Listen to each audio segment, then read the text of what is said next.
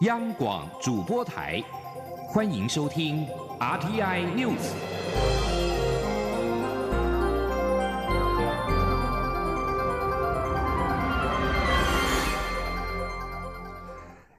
各位好，欢迎收听这节央广主播台提供给您的 RTI News，我是陈子华。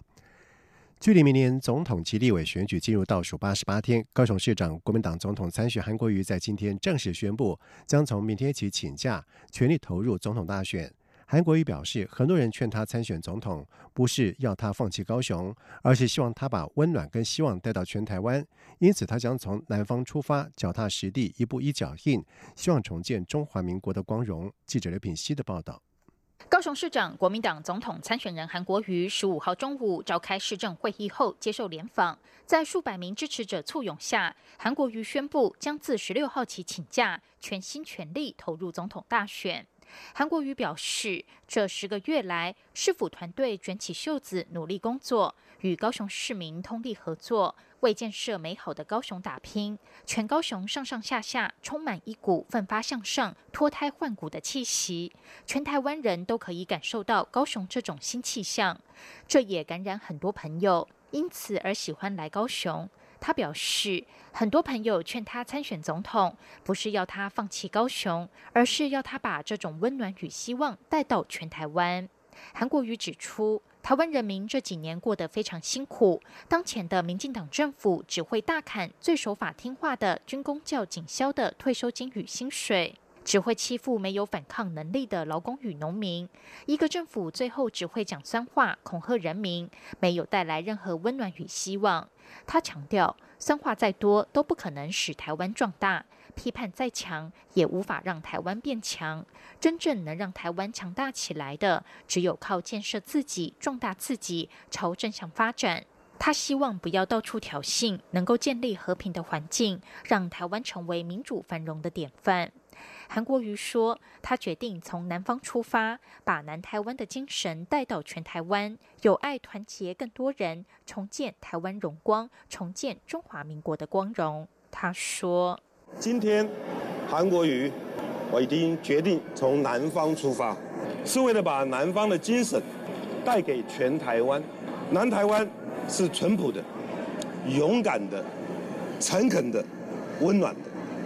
我们会脚踏实地，一步一脚印。我们要互相的友爱对方，团结更多的人，为了建设充满温暖与希望，要真正的民主与繁荣的台湾。为这个目标，我们一起来奋斗，一起来努力。韩国瑜最后并当场唱起军歌《我现在要出征》，他表示。这首歌代表他此刻的心境，也能解释清楚所有问题。在场支持者也跟着韩国瑜一起高歌，并不断高喊“市长加油”。我现在要出征，我若是打不死，我总会跪下来看你。当敌人不来欺负我，怎会离开你？但国内每个人民都。韩国于十六号起从屏东出发，展开全国倾听之旅，将深入走访地方，倾听基层的声音。十九号则将在台南举办大型造势晚会，全力冲刺选情，希望翻转落后的支持度。央广记者刘品熙的采访报道。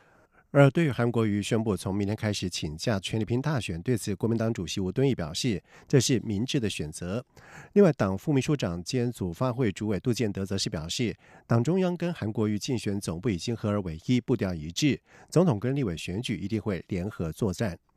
而对于韩国瑜宣布将请假三个月，专心投入总统大选，对此蔡英文总统表示，一个城市要能够进一步改变，市长是否全心投入是最关键的因素。他要提醒韩国瑜自己背负的期待跟责任。另外，蔡英文竞选连任办公室发言人阮昭雄则是表示，蔡总统仍会以国政优先，一切以确保国家安全稳定为最重要的工作。但是，靳总也会掌握有限的时间来规划选务，向国民报告执政的成果，让。蔡总统顺利连任。记者刘玉秋的报道。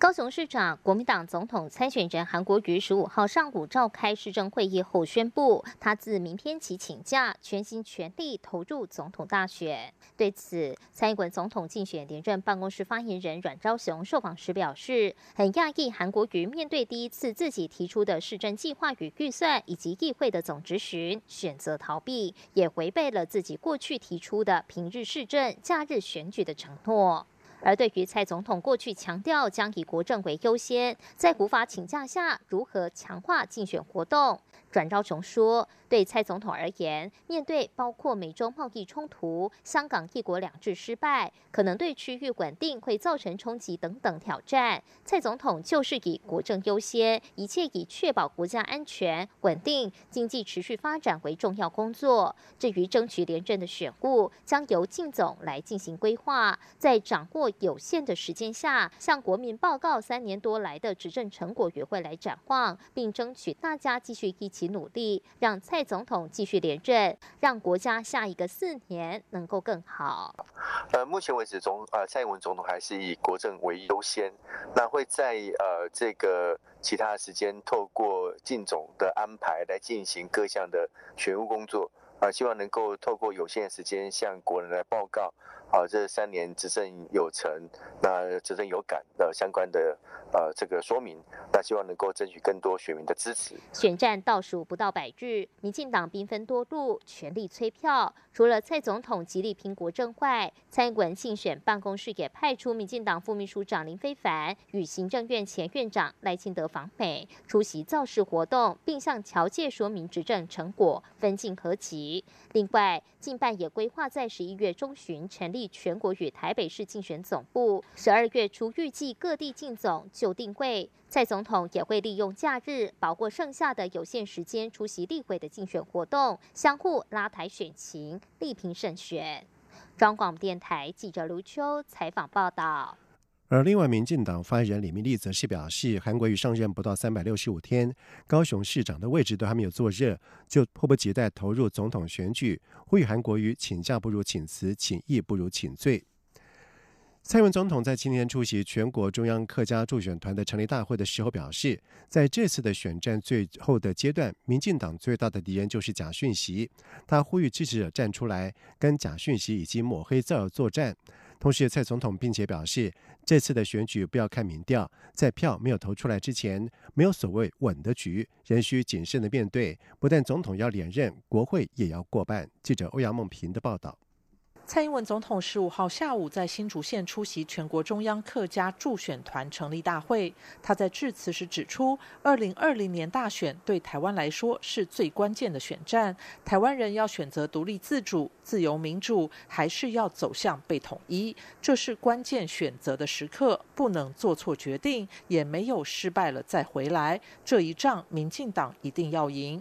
总统表示，未来九十天将是激烈的选战。在这最后阶段，民进党最大的敌人就是假讯息。近来也已经看到许多假消息及抹黑在网络或各地散布。他强调，如果再次让假讯息摧毁或操弄台湾的民主，将是这一代人的失败。所以，应该让所有台湾人有所警觉。为了让世世代代有优质的民主，这次必须站出来与假讯息及。抹黑造谣作战，并走出同温层，说明民进党政府在过去几年为台湾打下的基础与建设、建立的福利以及经济发展制度。总统并重申，不管是台湾派、中华民国派，或是中华民国台湾派，都要站在一起，不要因为民调就认为总统选举是稳的，人要谨慎以对。他说：“我们这一次的选举，不要看民调。”以为总统的选举是稳的，大家都选举过，没有把票投出来之前，没有所谓的稳，没有所谓的稳的局，只有要小心翼翼、谨慎面对的一个局。我们不但总统要连任，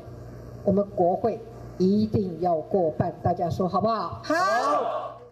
总统也说明政府这三年多来在客家地区所做的努力与建设。他不但对于将浪漫台三线变成国际旅游的重要景点深具信心，也希望台湾的客庄可以发展成为全世界的客家文化中心，让客家人以客家为荣，让客家的年轻人可以回来创业，传承客家文化传统及语言。中央广播电台记者欧阳梦平采访报道。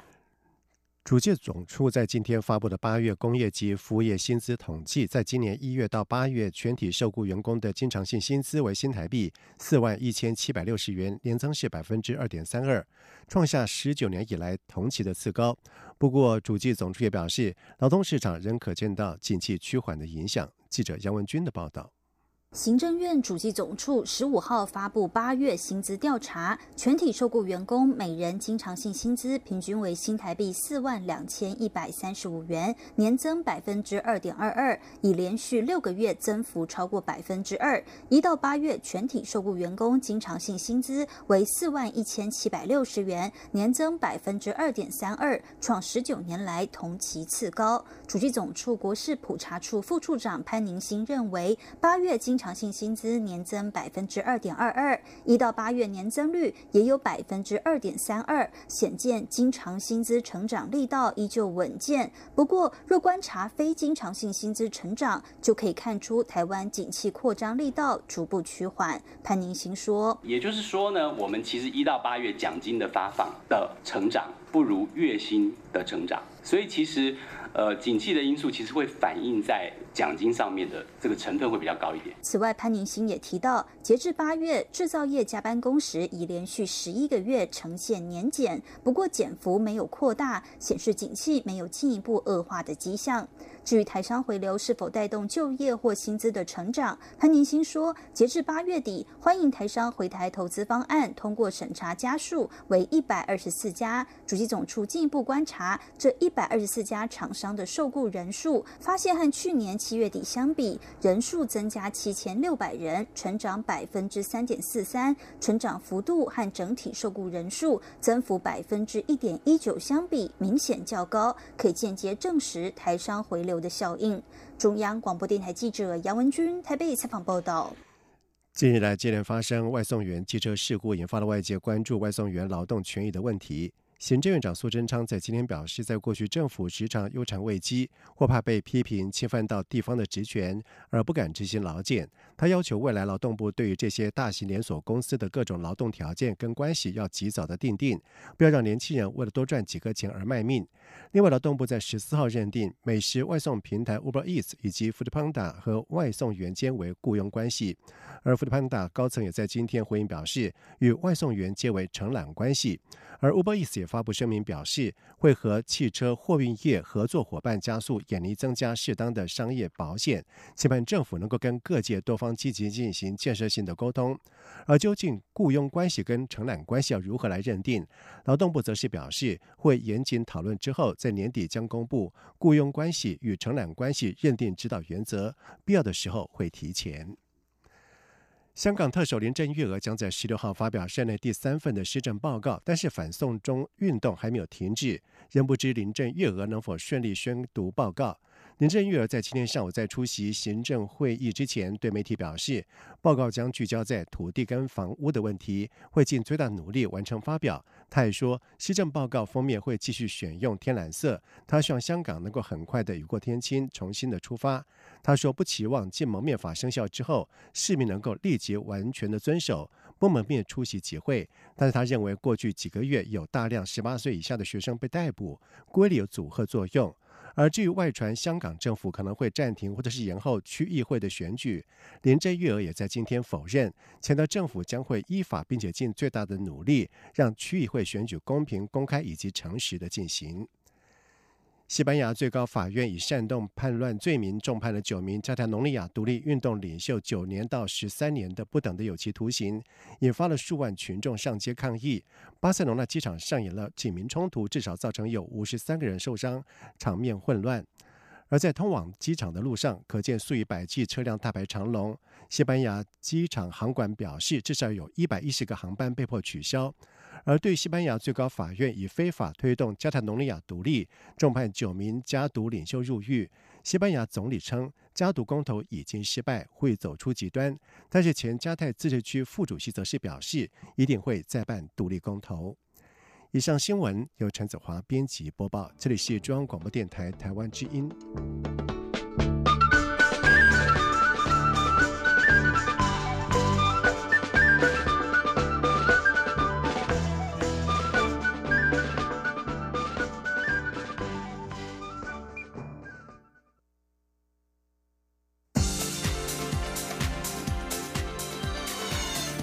是中央广播电台台湾之音，欢迎继续收听新闻。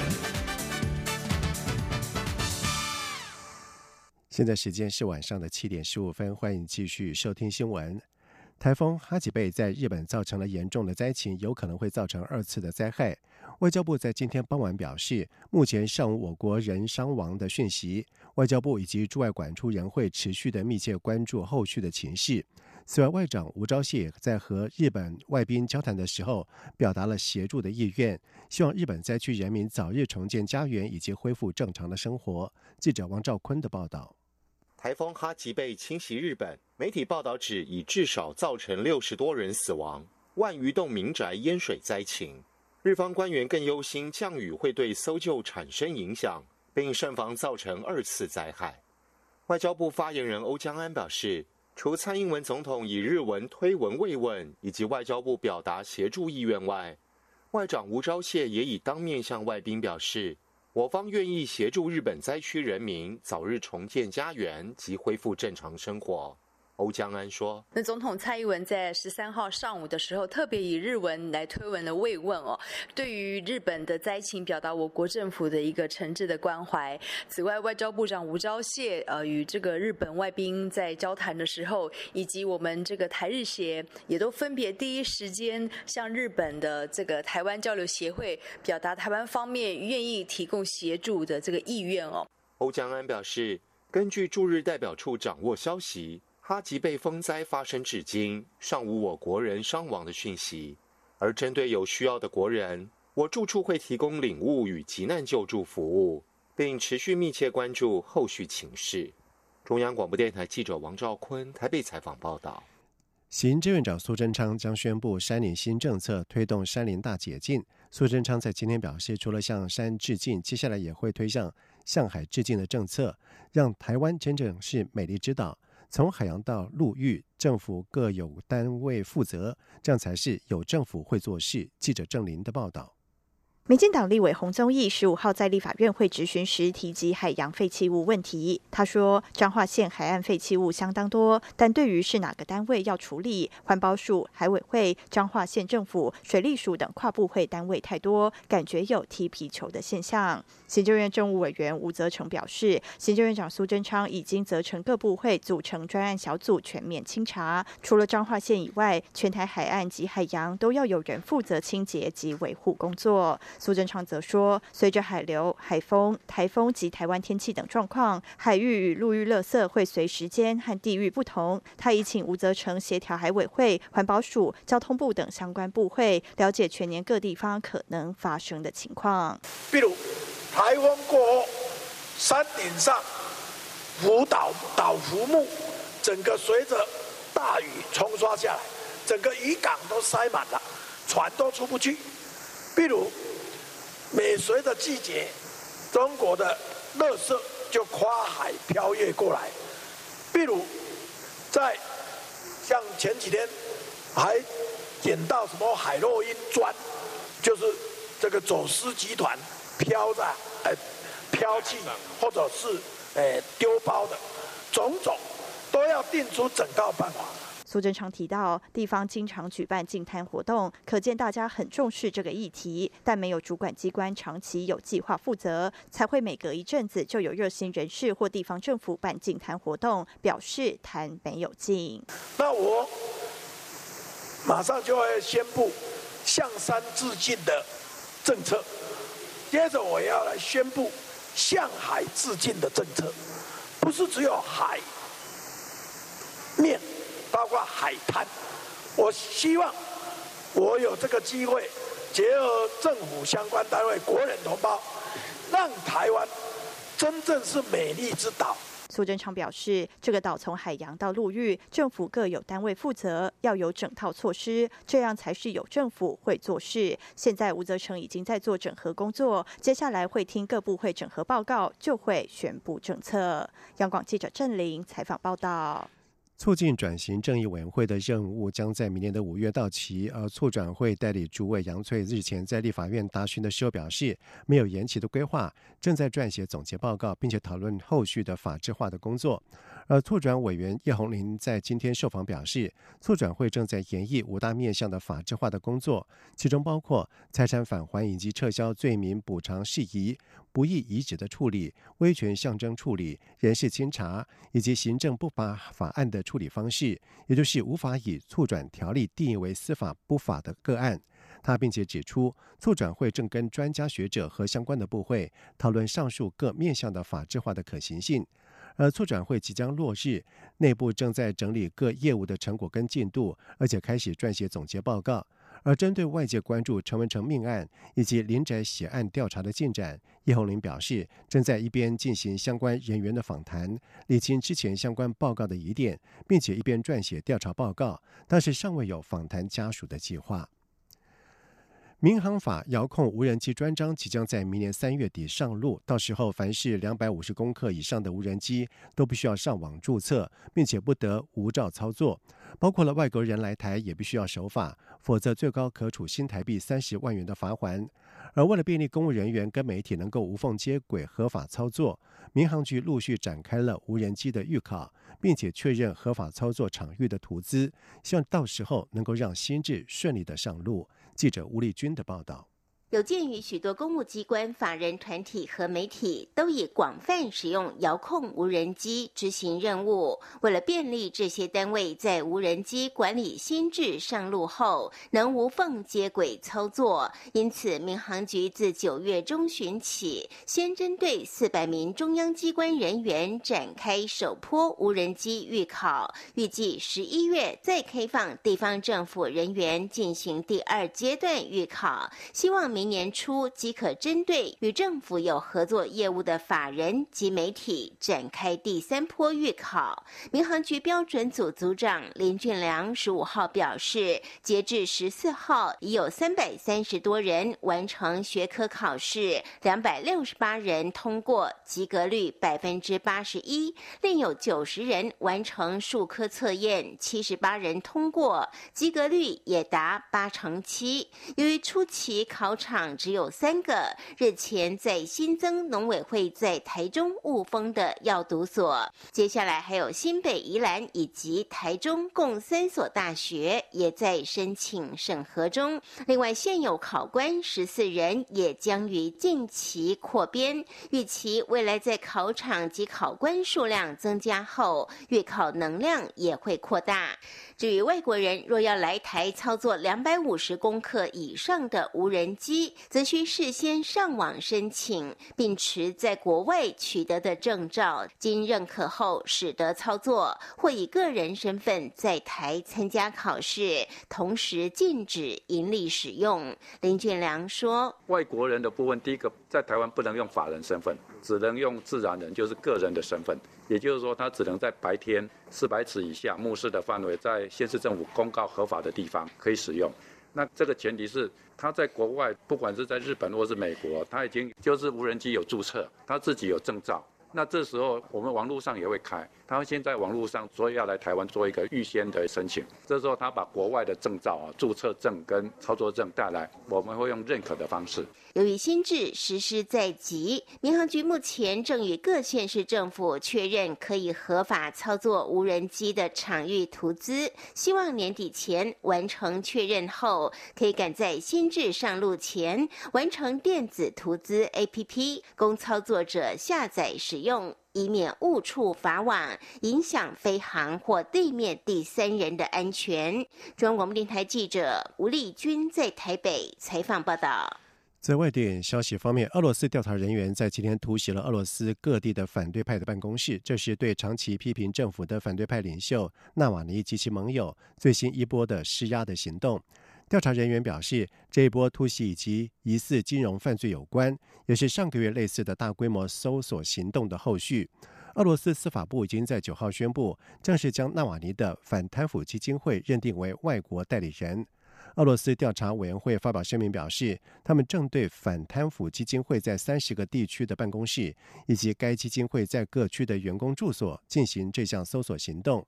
委员会已经一再指控纳瓦尼的基金会涉及金融犯罪，包括洗钱、接受非法捐献，并且已经冻结了这个基金会的账户。而纳瓦尼在推特上面则是写说，这项突袭行动是在当地时间今天的清晨六点，也就是台湾时间今天的上午十一点展开。他并且表示，俄罗斯的执法系统正动用所有的力量，要保护贪污官员以及受受贿的贿赂者。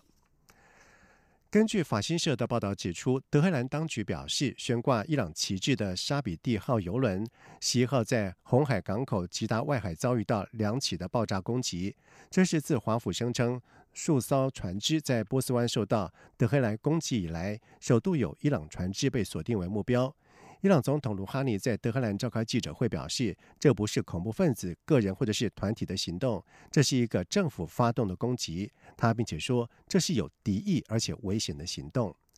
接下来进行今天的前进新南向。前进新南向。